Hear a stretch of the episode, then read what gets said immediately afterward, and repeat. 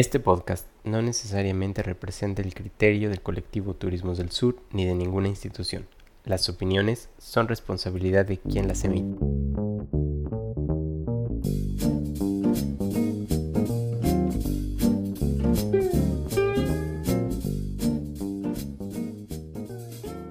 Hola a todos y todos, es un gusto estar nuevamente con ustedes el día de hoy. Eh, este capítulo queremos platicar sobre cuál, es, eh, cuál ha sido la situación del turismo a partir de la pandemia del COVID-19, que como sabemos llegó a nuestro país en el año 2020. Eh, para este capítulo me acompañan Adrián. Hola Adrián. Hola, buenos días. ¿Cómo están? Y Mirna. Hola, hola, ¿qué tal? Buenos días, buenas tardes, ¿cómo les va?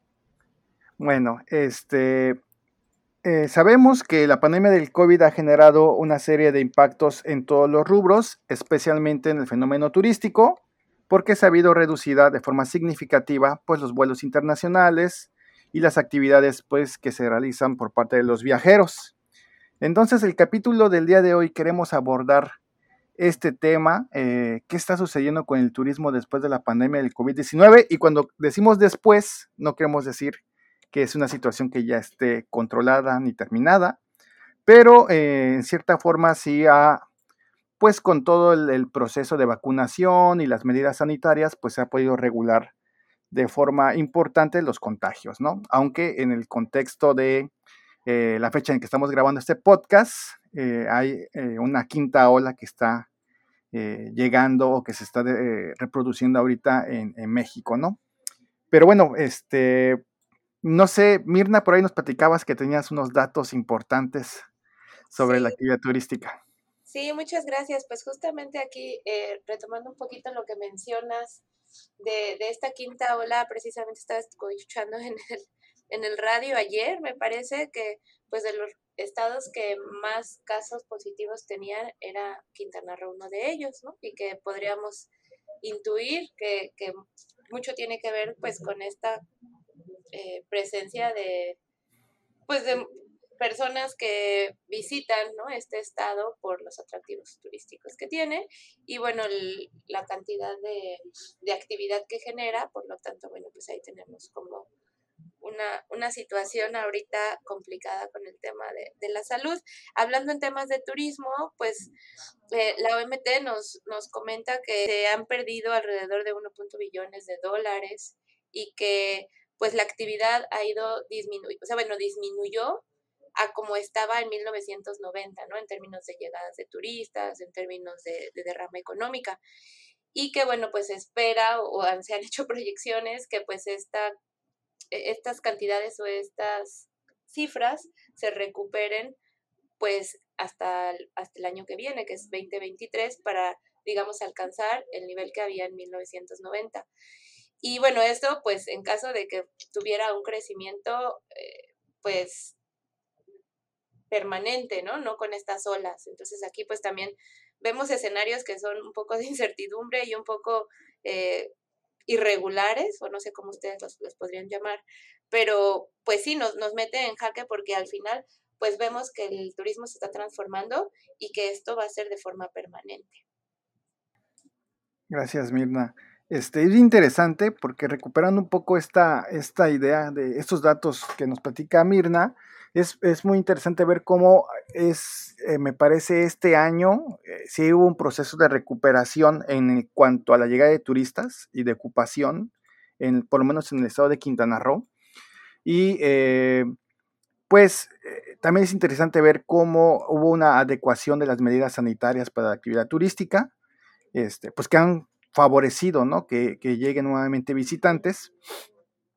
Pero también es bien interesante algo que ahí se da cuenta la OMT desde que inició la pandemia y es eh, un poco la crisis del modelo del turismo masivo, ¿no?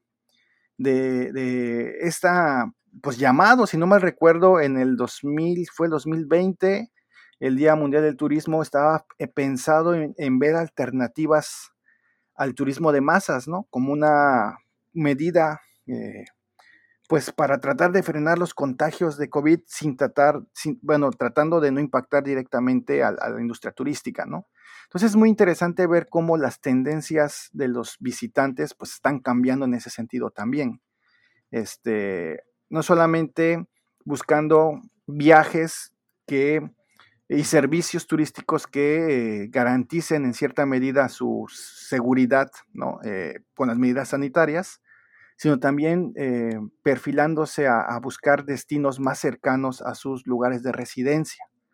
¿no? Eso también es muy interesante porque está cambiando en ese sentido, pues, cómo se está moviendo el turismo a nivel internacional. Entonces, seguramente vamos a tener un turismo más doméstico, ¿no? Que por lo menos en Quintana Roo eso mantuvo ciertos, ciertas empresas todavía trabajando, ¿no? El turismo nacional, pero también pues se va a fortalecer este turismo, pues por ahí eh, el equipo de Albasut le llama turismos de proximidad, ¿no? Turismos cercanos. Sí, mira, y antes de que nos empieces a platicar de estos, eh, de este turismo de proximidad, aquí tengo las tendencias que marca la, la, OMT y bueno, uno justo es ese de la cercanía, ¿no? Este que nos platicabas, que bueno, hay una proliferación del turismo doméstico, que también surgen nuevas inquietudes, ¿no? En cuanto a medidas de salud y seguridad, que es lo que platicabas con esto de los protocolos, partiendo de que hubo eh, países que cerraron completamente sus fronteras y cómo en este momento pues empiezan a abrirse estas fronteras pero con nuevos protocolos. Eh, también nos habla de esta, eh, estos espacios que se buscan que son espacios abiertos como temas de naturaleza, turismo rural. también algo bien interesante es la parte de la, de la tecnología, ¿no? Con esto de pues los contagios que a veces pues no se te permitía el viaje, pues las reservas o el comportamiento de las reservas fue muy diferente. Ahora ya eh, eh, le llaman el last minute, ¿no? Que entonces pues había cancelaciones y muchos de los operadores turísticos tuvieron que modificar estos procesos de reserva porque pues ahora ya las políticas de cancelación fueron distintas con tal de que llegaran al, destino final, pues tenían que modificar estas, eh, estas reservas o realizar sin penalizaciones, ¿no? Y también, bueno, el, los viajeros que son jóvenes y más resilientes, que en este caso, pues son los que empiezan a viajar un poco más, porque son eh, los que presentan menos síntomas probablemente o tienen más, menos miedo a, viajar. Y bueno, pues también hablan de, de, cómo también cambian estos temas de valores al, al, término de mayor responsabilidad al viajar, con la sostenibilidad, autenticidad y descubrimiento de lo local, ¿no? Y bueno, pues aquí creo que era importante mencionar como estos puntos porque justamente yo creo que este turismo de proximidad pues se alinea un poco a esto que, que, que plantean estas nuevas formas de viajar o no sé qué piensan. Yo lo que veo es que también podríamos, eh, pues haciendo un poco un recuento de cómo se ha dado la pandemia, ha tenido distintas fases el turismo. Entonces en un inicio tuvimos el cierre ¿no? de todo. Llega la pandemia y pues todos alarmados, se cierra completamente. Y llegamos así al pico también en el que pues hoteles cerrados, se cancelan vuelos, este, restaurantes también, etc. Y luego se va dando una estabilización, una bajada, y como que ahí todo el mundo eh, dijo, bueno, pues la cosa no está tan mal, ¿no? Ya podemos empezar a abrir. Pero previamente, cuando estaba el pico, se estaban pensando en todas estas alternativas, se hacían los eventos y este, virtuales y todo el mundo diciendo, no, necesitamos una alternativa, hay que pensar en un nuevo turismo, ya nos dimos cuenta que esto que estábamos haciendo estaba muy mal, no podemos seguir acabando con el planeta, porque entonces esto fue de la mano con un, este, con un descubrimiento, un redescubrimiento de la problemática ambiental, ¿no? Cuando decían es que todo esto viene de un contagio porque se está devastando eh, el ambiente, etc. Y de pronto este, se da la estabilización, llega la bajada de los contagios y cambia esta urgencia por el nuevo turismo. Ahora todo el mundo pues no está tan mal, a lo mejor pues hay que irlo pensando, hay que pensar en otras estrategias, pero pues mientras lo que urge, que es la, forma en la que actuamos, ¿no? A través de la urgencia, lo que urge, pues es reactivar la economía. Y pues no vamos a poder reactivar con turismos chiquitos o con este eh, gestionando nuevos destinos, sino más bien hay que reactivar lo que ya teníamos rápido. hay que volver a lo masivo, que el dinero se esté moviendo. Y ahora que ya una gran parte de la población está vacunada y que, eh, pues que las hospitalizaciones son menos, que la gente eh, sigue falleciendo, pero quizás en menor medida, pareciera que ya se olvidó un poco, ¿no? Ya en Quintana Roo tenemos, por ejemplo, eh, la, el uso de mascarillas es opcional. Al tiempo que nos dicen estamos en una quinta ola. Entonces, pareciera que hay mucha contradicción en los discursos y que a fin de cuentas lo que la pandemia no logró cambiar fue la prioridad del turismo, que sigue siendo la generación económica, sigue siendo la prioridad el negocio, aunque pareciera que lo que va a aportar es una diversificación de este negocio, una reconfiguración. Y, fíjate que eh, relacionado a lo que dices, me parece que, que, das el clavo en el sentido de que el discurso que se había construido, ¿no? Como plantear una alternativa al modelo pues, masivo, ¿no? Al modelo cortoplacista, pues este, es como que se queda ahí en stand-by, ¿no? Y, como dices, se la idea es recuperar el, ingreso económico de estas este, pues, grandes empresas. Y por ahí, ahí surge algo también muy interesante que tal vez también deberíamos platicar y es cómo a partir de la pandemia y el trato que se le da a los trabajadores de la industria, principalmente de la industria turística, pues que eh, gran parte, un, gran número, este, pues son despedidos ¿no? de forma injusta, violando pues, técnicamente la ley federal de trabajo, que paréntesis por ahí hay un excelente artículo también publicado este, en, el, en el blog de Albasut, de unas compañeras de la Unicaribe, que hablan sobre la precariedad laboral en el contexto de la pandemia, específicamente en Quintana Roo. Eh, pues estos eh, trabajadores de la industria, muchos de las comunidades mayas, pues regresan a sus territorios, ¿no? Porque pues no hay trabajo. Y una de las situaciones que están viviendo, se está viviendo hoy en la industria turística, principalmente en el sector del hospedaje, es la falta de mano de obra. Este, los hoteles no saben dónde sacar personal para eh, atender eh, pues el servicio a los visitantes, ¿no? Por un lado, este, pues inician esta reactivación con el mínimo de personal, aunque buscan recuperar la, los índices de ocupación previos a la pandemia, ¿no? Entonces, esto genera que pues hay mucho estrés laboral por parte de los trabajadores, ¿no? En lugar de, no sé, me viene a la mente que una eh, camarista que tenía responsabilidad de trabajar, no sé, 12 habitaciones en su jornada laboral, ahora tiene que hacer 20 porque se recuperan ciertos niveles de ocupación, pero no hay más personal. Y por un lado está el hecho de no querer contratar más personal, porque se dieron cuenta que pueden super explotar a los trabajadores, ¿no? Pero por el otro es que tampoco las personas que se dieron cuenta que el turismo no es una actividad muy segura ante este tipo de situaciones, pues regresar, decidieron regresar a sus comunidades y a lo mejor dedicarse a alguna otra actividad, ¿no? Entonces es un tema también muy interesante ver cómo está moviéndose el mercado laboral en el sector turístico. Y otra, otra cosa interesante, este, tiene que ver con qué está pasando en las zonas no, en las zonas no, no de, no, las zonas costeras, sino en las zonas rurales de Quintana Roo que tienen actividad turística, ¿no? También eso es, muy interesante platicarlo y, verlo.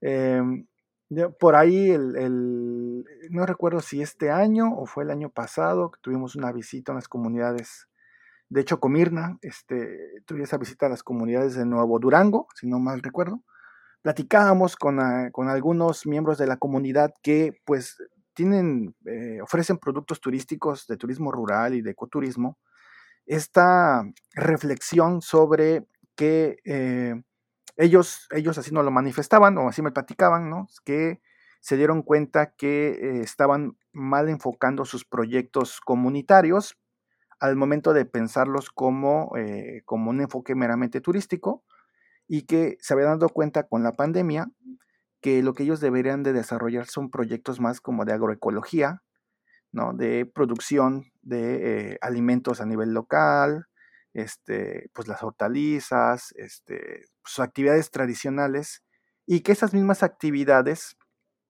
con ya un poco más de trabajo o enfocando a, prestación de servicios, pues genera actividad turística, ¿no?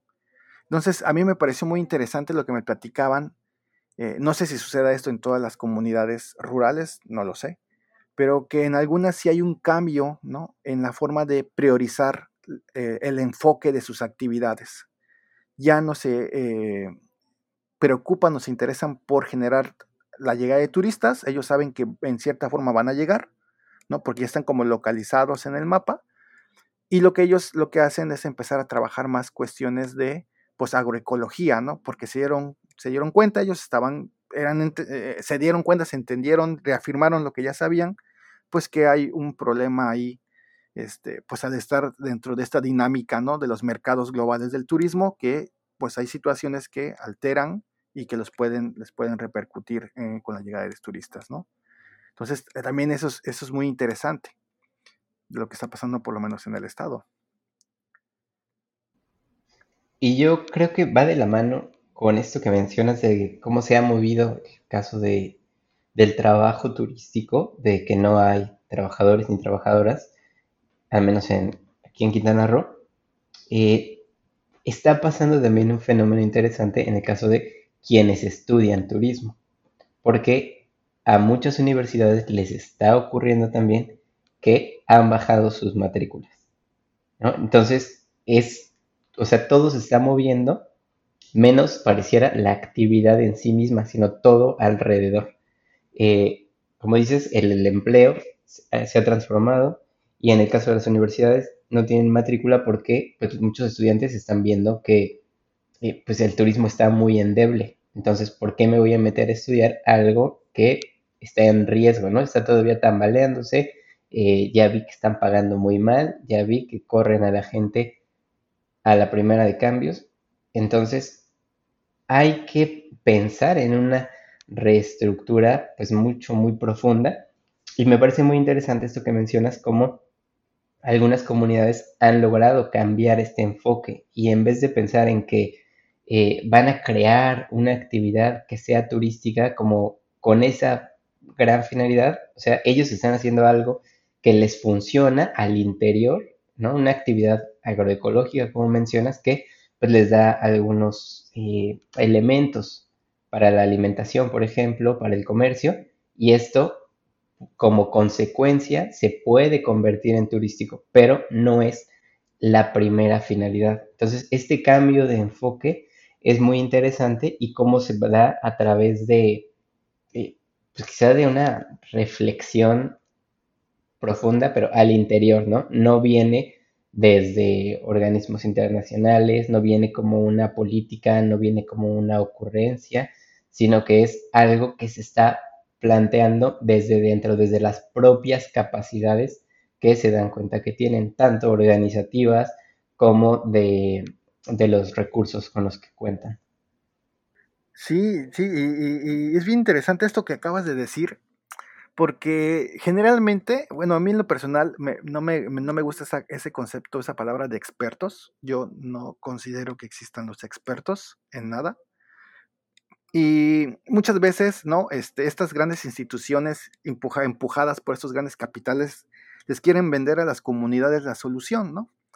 Eh, como si las comunidades rurales indígenas no tuvieran la capacidad ni la creatividad para poder enfrentar sus problemas. Y un claro ejemplo es este. Ellos, efectivamente, yo creo que em, ya tenían como esa idea de que el turismo, pues, es muy susceptible a los cambios, ¿no? Solamente con la pandemia lo reafirmaron. Y esta, eh, pues, este giro a sus actividades, este como decir, eh, a lo mejor eh, como revalorar sus actividades tradicionales, ver que hay otras prioridades como la soberanía alimentaria, ¿no? Que eso nos platicaban. Ellos no sufrieron, nosotros durante la pandemia, el encierro, nosotros no sufrimos, porque aquí teníamos jitomate, maíz, aves de corral, nosotros no sufrimos de ir comprando al, este, ir, ir a comprar al supermercado que no había, ¿no?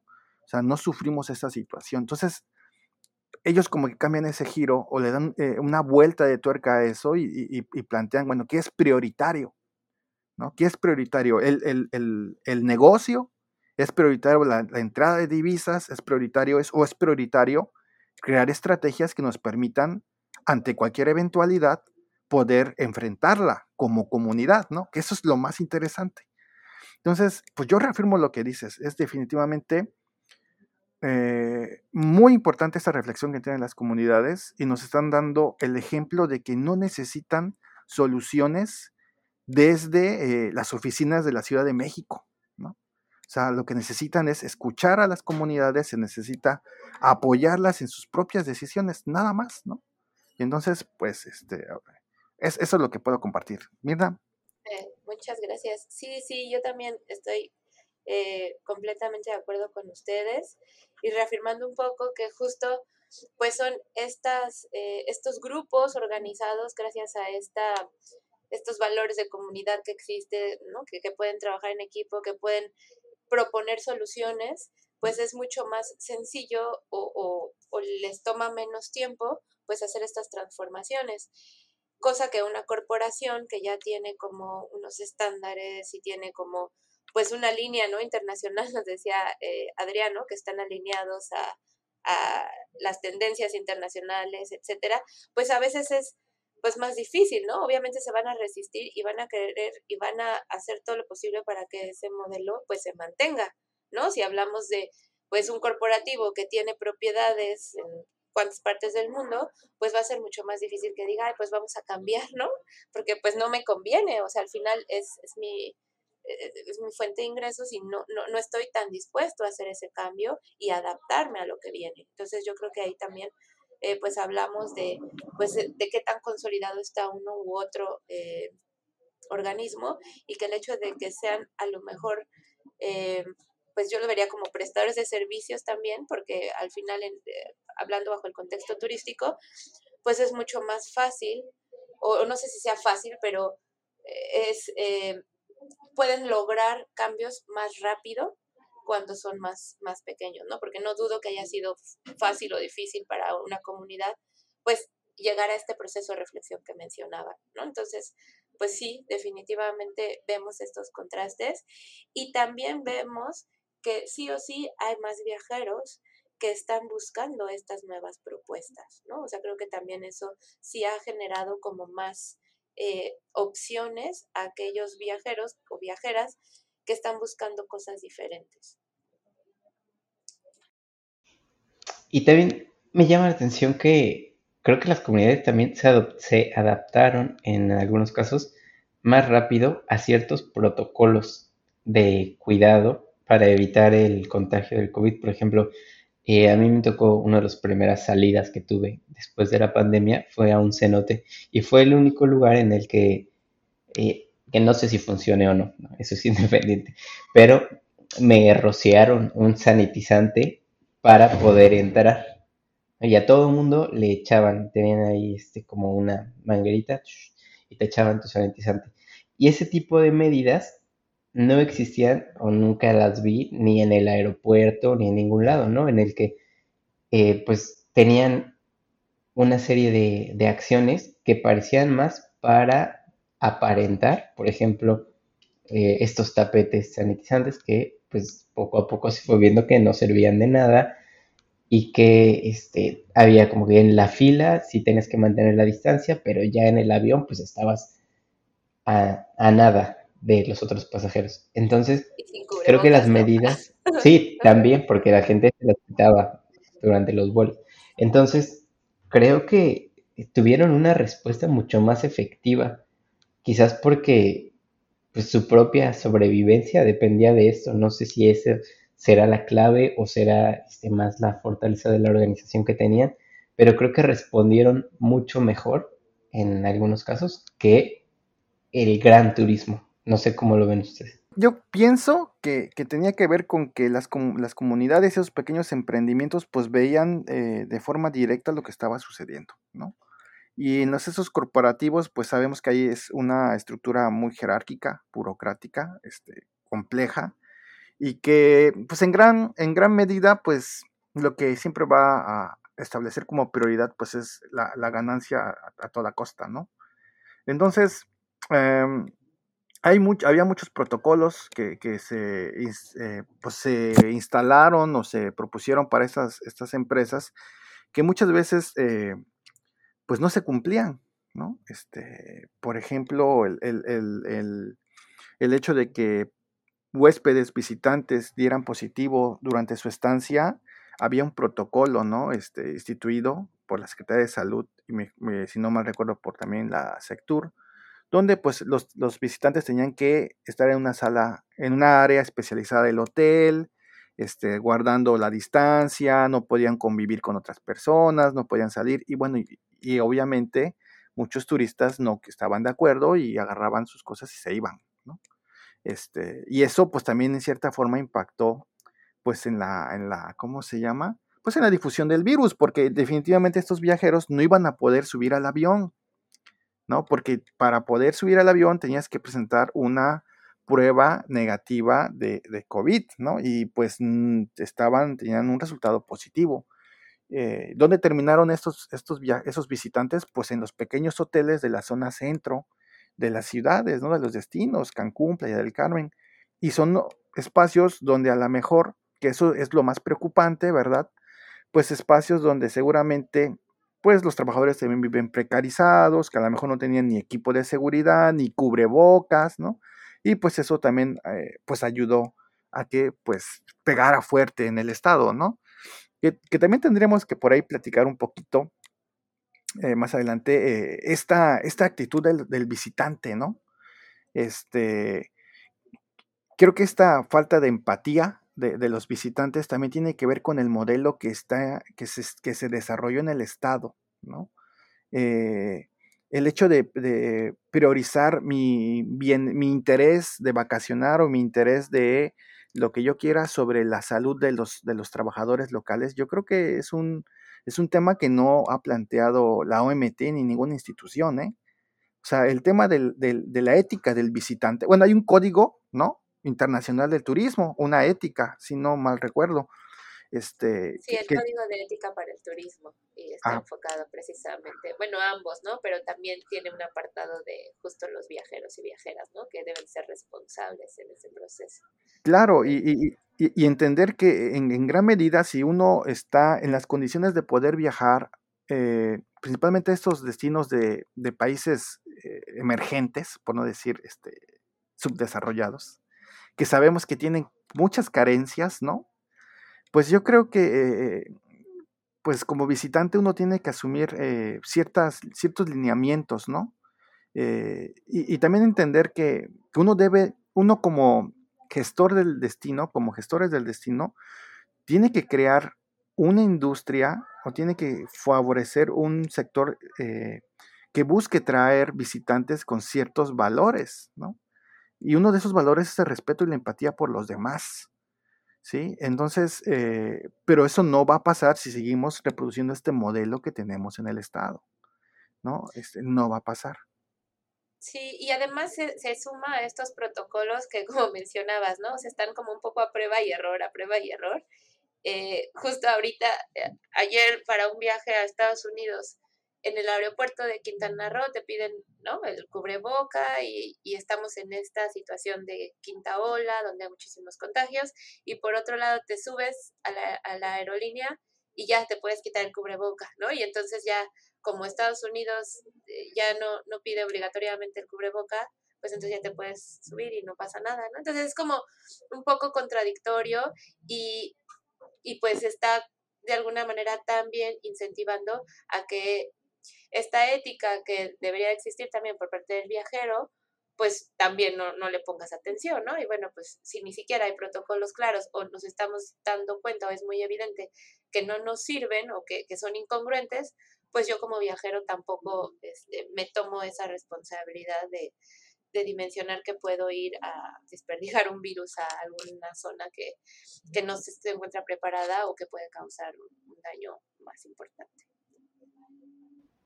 Claro, y bueno, aquí yo lo que tengo más cerca es la Quinta Avenida de Playa del Carmen, que es un espacio en el que aun cuando era este, la parte más fuerte de la pandemia, pues veías a los turistas sin cubrebocas, ¿no? Que era una medida pues de las principales que había al menos en México.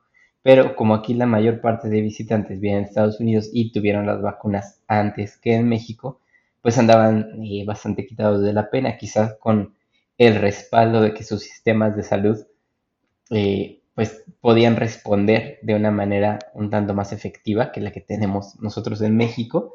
Y estoy de acuerdo en que tiene que ver con una falta de empatía del visitante, una falta de ética quizás, pero también creo que va de la mano con una política que es bastante injusta, ¿no? Una política desarrollada en los destinos, en estos destinos eh, periféricos, digamos, que es este, pues que siempre ha priorizado el bienestar del visitante y no necesariamente de los locales. Entonces, a fin de cuentas, pues la gente está ahí arriesgándose porque es lo que tiene que hacer para poder comer, ¿no? No hay más. O sea, quieres trabajar, tienes que estar ahí exponiéndote con cubrebocas, con careta, como sea, pero pues no todo mundo tiene el privilegio de trabajar desde casa. Una venta de artesanías, de productos al turista, pues no se puede hacer desde casa de ninguna manera. Quienes tienen que estar ofreciendo tours y que viven de eso y que dependen, por ejemplo, en el caso de, de Cozumel, ¿no? Que dependen de que lleguen los cruceros, o sea, es aún más complicado porque, o sea, no es nada más que tienes que salir a arriesgarte, es que ni siquiera había a dónde salir a arriesgarte porque no había cruceros. Entonces, eh, hay un montón de condiciones bien complejas que creo que una política adecuada tendría que, eh, que estar ahí impulsándola. Y em, a mí me gustaría sumar otro, otro, otro punto que, que platicábamos, yo platicaba en algún momento con los estudiantes que me parece también es muy, muy importante resaltar. Eh, en cuanto a los estudios que, se generaron a partir de los impactos del COVID y la reducción pues, de, los, de los viajes ¿no? internacionales principalmente, es muy interesante darse cuenta cómo en el, en el Caribe, en el caso de Quintana Roo, la construcción de espacios de habitación no paró. ¿No? Es muy, muy interesante. ¿Qué quiere decir esto? Que mientras todo el mundo estaba pensando en que no había, no, que era como la excusa, ¿no? Este, eh, daban de baja al 70-80% de la plantilla laboral, ¿no? Este, de los hoteles porque no tenían recursos para, para pagarles conforme a la ley, ¿no? Un salario mínimo, etcétera, mantenerlos en la nómina. Mientras eso era el argumento y por eso había una, una pérdida impresionante de empleos, se seguían construyendo hoteles. Y se siguieron construyendo hoteles. Y se siguen construyendo hoteles. ¿no? Entonces es muy interesante porque en el discurso es, es que hubo una reducción de la oferta y la demanda turística, pero cuando realmente lo que está sucediendo en toda esta época es que lo que se siguió haciendo fue construyendo cuartos de habitación. Entonces es, muy complejo y, eso es lo que, lo que como que realza esta contradicción que han planteado los dos, ¿no? Del decir, ay, vamos a cambiar la forma de hacer turismo, pero como ya se abrió otra vez el mercado, mejor no, ¿sí? Pues ahí, ahí, está el discurso, ¿no? O sea, el discurso ahí solito cayó por su propio peso, porque sigue esta idea de la masificación del de los destinos de Quintana Roo, ¿no? Y a lo mejor entre la zona de Cancún a Tulum se vieron pocos desarrollos. Yo ubico por lo menos cinco o seis muy puntuales que se este, construyeron durante el periodo de la pandemia. Pero si hiciéramos un recorrido en la zona de Costa Mujeres, de Puerto Juárez hasta Isla Blanca, toda esa zona se desarrolló durante la pandemia, ¿no? O sea, por un lado tiene un beneficio porque por lo menos un sector muy eh, vulnerable, ¿no? El sector de la construcción tuvo empleo pero bajo qué condiciones tuvo ese empleo, ¿no? ¿Cuántas personas de la industria de la construcción se vieron afectadas por, eh, por un contagio de, de COVID-19? ¿Cuáles fueron las atenciones que recibieron? Pero en ningún momento, pareciera que en ningún momento se va a parar de construir esos hoteles, ¿no? Entonces es también muy interesante ver eso como que por un lado no tenemos dinero, no podemos mantener sus, trabajos, no podemos pagarles el salario mínimo como marca la ley, pero tengo el capital para seguir construyendo hoteles pues de, gran turismo, ¿no? No sé, ¿qué piensan ahí ustedes? Regresando a lo que comentaba Adrián, eh, de al inicio, ¿no? Que nos decía que hubo como estos dos momentos en donde sí hubo una reflexión profunda recién cuando fue este miedo y este pico, que existía eh, pues sí una preocupación real por, bueno, ¿qué, ¿qué, está pasando con el turismo y probablemente hay un impacto a la naturaleza que está causando y que es relevante y que como después de que ya empezamos a perder este miedo y empiezan a volver a ofrecerse estas formas de viaje, pues otra vez se le da prioridad a la, a la economía y entonces pues es reactivar la economía de este pues de estas corporaciones, ¿no? Y lo mencionabas, bueno, a lo mejor no tengo empleo para ti, pero sí tengo para un incremento de plazas, más habitaciones, eh, nuevos complejos, remodelaciones. Y, y entonces, pues no es tan congruente, obviamente, porque pues al momento de decir reactivar la economía, no nos dicen a quién, ¿verdad? Entonces yo creo que era la economía, pero pues de los inversionistas y de aquellos dueños de estas corporaciones. Y bueno, eso es lo que yo quería comentar. Pero adelante, Adrián. Gracias. Sí, eh, siguiendo con el mismo tema, eh, es que creo que a veces no alcanzamos a dimensionar los negocios, al menos a mí me pasa, ¿no? ¿Qué es un negocio de verdad? Y qué es, pues nada más un pequeño establecimiento, un pequeño changarro, ¿no? Porque eh, pues hay una gran diferencia en cómo funcionan los grandes capitales. Tenía un maestro que nos comentaba siempre, es que el capital no pierde, nunca pierde quizás deja de ganar, pero no pierde. Y no es lo mismo. Quienes sí pierden, pues han sido los trabajadores. Y con eso que mencionaba Ángel, de cómo se ha seguido construyendo la infraestructura, eh, también hay muchos lugares, por ejemplo en Cancún, ¿no? que justo cuando estaba la pandemia se aprovechó para cerrar algunos accesos a la playa, aprovechando que la gente no podía salir a manifestarse, pues se construyeron eh, nuevos hoteles. En el caso de Puerto Morelos también se aprovechó la pandemia y el encierro para tomar el parque. Entonces sería muy interesante estudios sobre el crecimiento de la estructura turística dentro de la pandemia, ¿no? Durante la pandemia.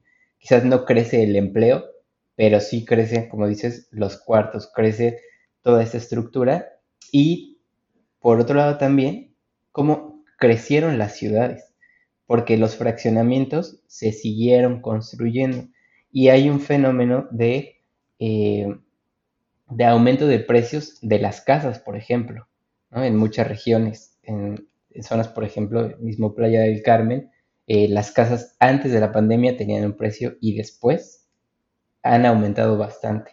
En el caso de Mérida, por ejemplo, también hay un gran aumento en la urbanización.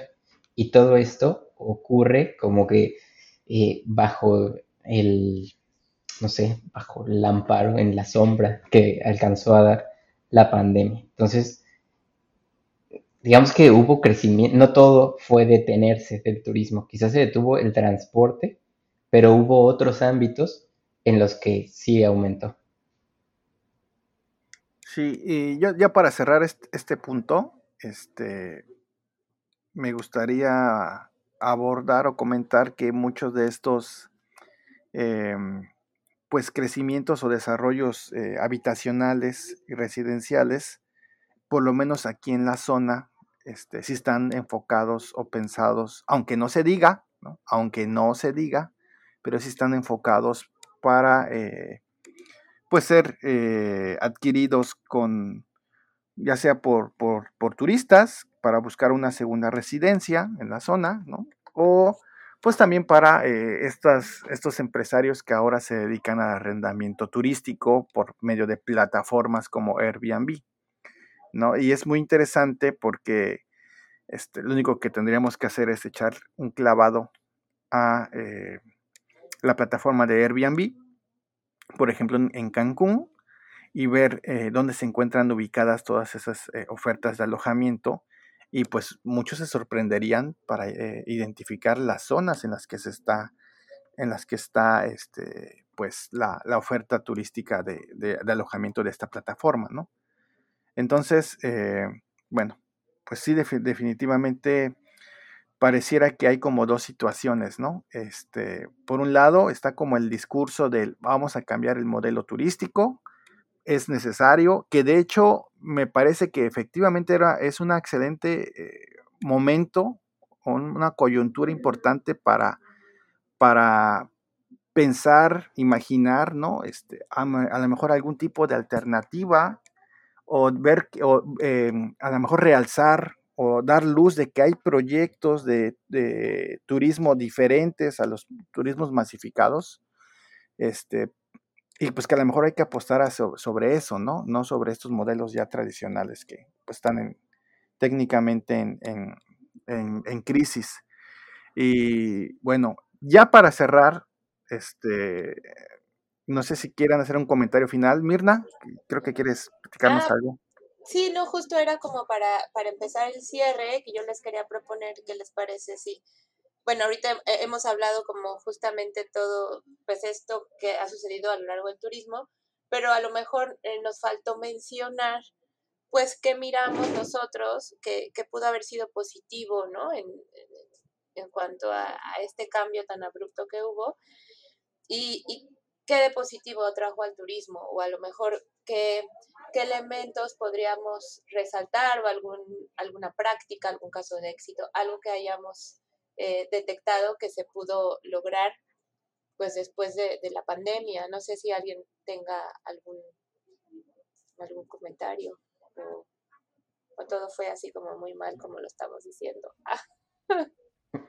Yo creo que al menos a nivel de la academia permitió abrir espacios para reflexionar algunas cosas que si bien existían no se estaban mirando. Por ejemplo, pues este, pues este overtourism que dicen, eh, pues sí, creo que son algunos temas que no estaban como tan en la mira, no eran cosas de las que se estuviera hablando tanto, si bien se sabía que existían y se veía como algo muy lejano, como el hartazgo de la gente por el turismo y el exceso y los abusos, la precariedad. Creo que la pandemia pues vino a, acentuarlo y a hacerlo más visible, vino a sacarlo. Entonces, para mí, eso, aunque el hecho en sí es algo eh, pues bastante perjudicial, una parte bastante negativa de la actividad turística, el hecho de que se haya visibilizado es algo que era necesario y de ahí deberían partir pues, reflexiones, análisis y hechos también, actividades que puedan reformularlo. Y también yo creo que sería necesario eh, avanzar a partir de estas reflexiones en matizar el turismo, ¿no? Y no eh, creernos como que todo fue de cierta manera, sino que, bueno, algunas cosas se detuvieron, otras no, en algunas hubo ganancias, en algunas hubo pérdidas, pero creo que habría que hacer este análisis ahora un poco más fino. Este, yo, yo definitivamente lo que considero positivo y lo, y lo realzo y lo reafirmo, aunque ya lo platicamos en un principio, es esta, eh, vamos a decirlo así, cambio de perspectiva, ¿no? De priorizar la actividad turística por sus actividades tradicionales, ¿no? De las comunidades que tienen emprendimientos turísticos. Yo creo que eso es muy importante porque eh, me parece en lo personal que así debería de funcionar el turismo en las zonas rurales e indígenas, ¿no? es mi apreciación personal, tal vez seguramente hay gente que piensa diferente, pero me pareciera que eh, lo ideal sería pues que las comunidades a partir de sus propias formas de ver el mundo, ¿no? de sus propias actividades tradicionales, pues las sigan desarrollando, entendiendo que esas, esas tradiciones, esa forma de ver el mundo, ese etos, esa cosmovisión, pues les ha permitido pues desarrollar una vida muchas veces milenaria, ¿no? Y que no tienen necesariamente por qué cambiar este, sus actividades, ¿no? Eh, que les generan más que allá de ingresos económicos, pues les puede generar mucho mayor tipo de, de beneficios. No son solamente sociales, sino también eh, pues de identidad, culturales, este, pues de relación con la naturaleza, tener un entorno más o menos sano. Y ya eh, partir de esas actividades y regresar a, esa, a esas actividades tradicionales, y como consecuencia, ¿verdad? Se pueda generar actividad turística como segundo término. Yo creo que eso es lo más importante eh, que yo he podido visualizar, por lo menos en el ámbito rural de, Quintana Roo. Me parece que eso es muy importante. Y eh, creo que otra cosa muy importante, ya para terminar mi participación, es lo que decía Adrián, ¿no? Este, en, en términos de las universidades y las matrículas. Yo sé que este, para las universidades y para todos los involucrados en el sistema educativo a nivel superior es, es eh, no está bien o sería un poco ilógico decir que, que, está bien que se haya reducido la matrícula de estudiantes, ¿verdad? Sabemos cuáles son las consecuencias. Pero yo creo que el hecho de que los estudiantes eh, que estaban interesados en el turismo eh, se dieron cuenta de que es una actividad económica que puede pues generarles eh, beneficios, pero también es una actividad que es muy susceptible a cambios. Eh, yo creo que eso es positivo, ¿no? Este, porque van a entrar, ya no van a entrar pensando que el turismo le va a solucionar o es la, la solución a todos sus problemas, ¿no? Es una actividad que, como muchas, está ceñido a pues los intereses del mercado internacional, que ahorita le afectó la pandemia, pero al rato puede ser un problema de política, al rato puede ser un problema de una guerra, al rato puede ser un problema de un desastre natural, y que pues el turismo al final de cuentas sufre de esos, de esos fenómenos, y que a lo mejor, bueno, muchos de estos fenómenos también están generados por el ser humano. Entonces, el hecho de, de, hacer esa reflexión de nuestro quehacer, nuestras actividades, de que los estudiantes ya entiendan que el turismo genera impactos y que esos impactos se le revierten, ¿no? Si no eh, partimos de relacionarnos de forma diferente con nuestro entorno, pues yo creo que eso es algo positivo, ¿no? Eh, creo que lo peor que puede hacer un estudiante es entrar con los ojos cerrados a estudiar algo eh, pensando que es de una forma cuando no es así. Entonces, a mí me parece que también eso es algo positivo que, que trajo la pandemia, ¿no? Nada más. Sí, sí, yo también concuerdo con ustedes. Definitivamente también un poco retomando esto de, del papel en la academia, pues por un lado, esto que decía Adrián, que se discutan eh, pues los impactos negativos que tiene el turismo, que se exploren nuevas formas de hacer turismo y que los estudiantes también empiecen a crear nuevas formas de hacer turismo, me parece que es algo bien, bien, este, bien interesante y que bueno, se aceleró y se, se le puso en la mesa, eh, pues gracias a, a, esta, a esta pandemia que, que, nos tocó vivir a todas y a todos. Y que también eh, nos habla de que existe una transformación en, en la en la vida de, o sea, bueno, en las decisiones que toman estos estudiantes y egresados, también con esto que platicabas de la, de la mano de obra, ¿no? O sea, cómo se ha ido transformando el comportamiento de la mano de obra en el turismo, porque, pues sí, es una realidad que ahora ya no es tan fácil que las empresas eh, o corporaciones eh, contraten, o bueno, que, que tengan una plantilla de de, nuestros estudiantes. No sé a ustedes qué, les ha pasado, pero ya tenemos varios estudiantes que están explorando otras formas de, pues sí, otras opciones, otras alternativas, no lo más eh, conocido o lo más, eh, pues, tradicional que hacían, que bueno, pues como es la, la carrera de hotelería, todos están yendo a, al hotel o se insertan al hotel, incluso los que trabajan, o que, que, salen o que egresan de alguna carrera similar o indirectamente relacionada al hotel, pues acaban en el hotel, ¿no? Ahora están explorando y buscando otras formas de autoempleo o incluso también, este, pues, em, abriendo sus propias, sus propias agencias, eh, pues sí, desarrollando nuevas opciones que les puedan eh, proveer estas, eh, estos beneficios de, pues, de obtener un empleo, ¿no? Que no sea necesariamente las que conocíamos o las más, más comunes. Bueno, muy bien, muchas gracias. Gracias a, Mirna y a Adrián que este, podemos platicar el día de hoy sobre algunos de, los, de las situaciones que se están viviendo en el turismo eh, en esta etapa, entre paréntesis, post-COVID, ¿no? Porque pues aquí seguimos. Eh, son, me parece que fueron eh, excelentes eh, reflexiones, buenas ideas. Hay, había algunas cosas que pues yo no tenía en cuenta y seguramente así pasó entre los tres. Eh, seguramente nuestros escuchas tendrán mucho más información de lo que está sucediendo, a lo mejor no solamente no en Quintana Roo, puede ser en otros estados, en otros países. Y pues estaría bastante padre que pues nos comentaran ¿no? cómo están visualizando ellos eh, el desarrollo, esta reapertura de la actividad turística, pues donde se encuentran, eh, qué han visto, qué han leído, a lo mejor qué han investigado sobre los destinos turísticos donde ellos se encuentran viviendo o que conocen eh, o que profesionalmente son de su motivo de interés. ojalá nos puedan hacer llegar sus comentarios a nuestra página de Facebook eh, la pueden buscar como Turismos, eh, Colectivo Turismos del Sur.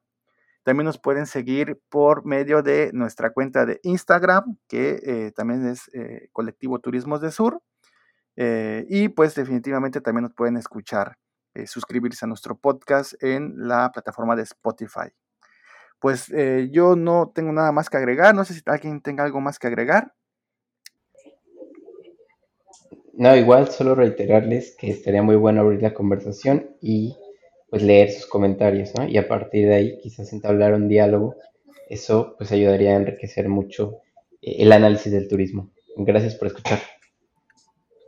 Muchas gracias igual por escucharnos. Eh, un gusto estar platicando con ustedes. Y igual si hay algún tema que les gustaría que abordáramos o que empezáramos a, incluir, pues también que nos avisen. Muy bien, muchas gracias Adrián y Mirna y pues les agradecemos a todas y a todos haber escuchado este capítulo.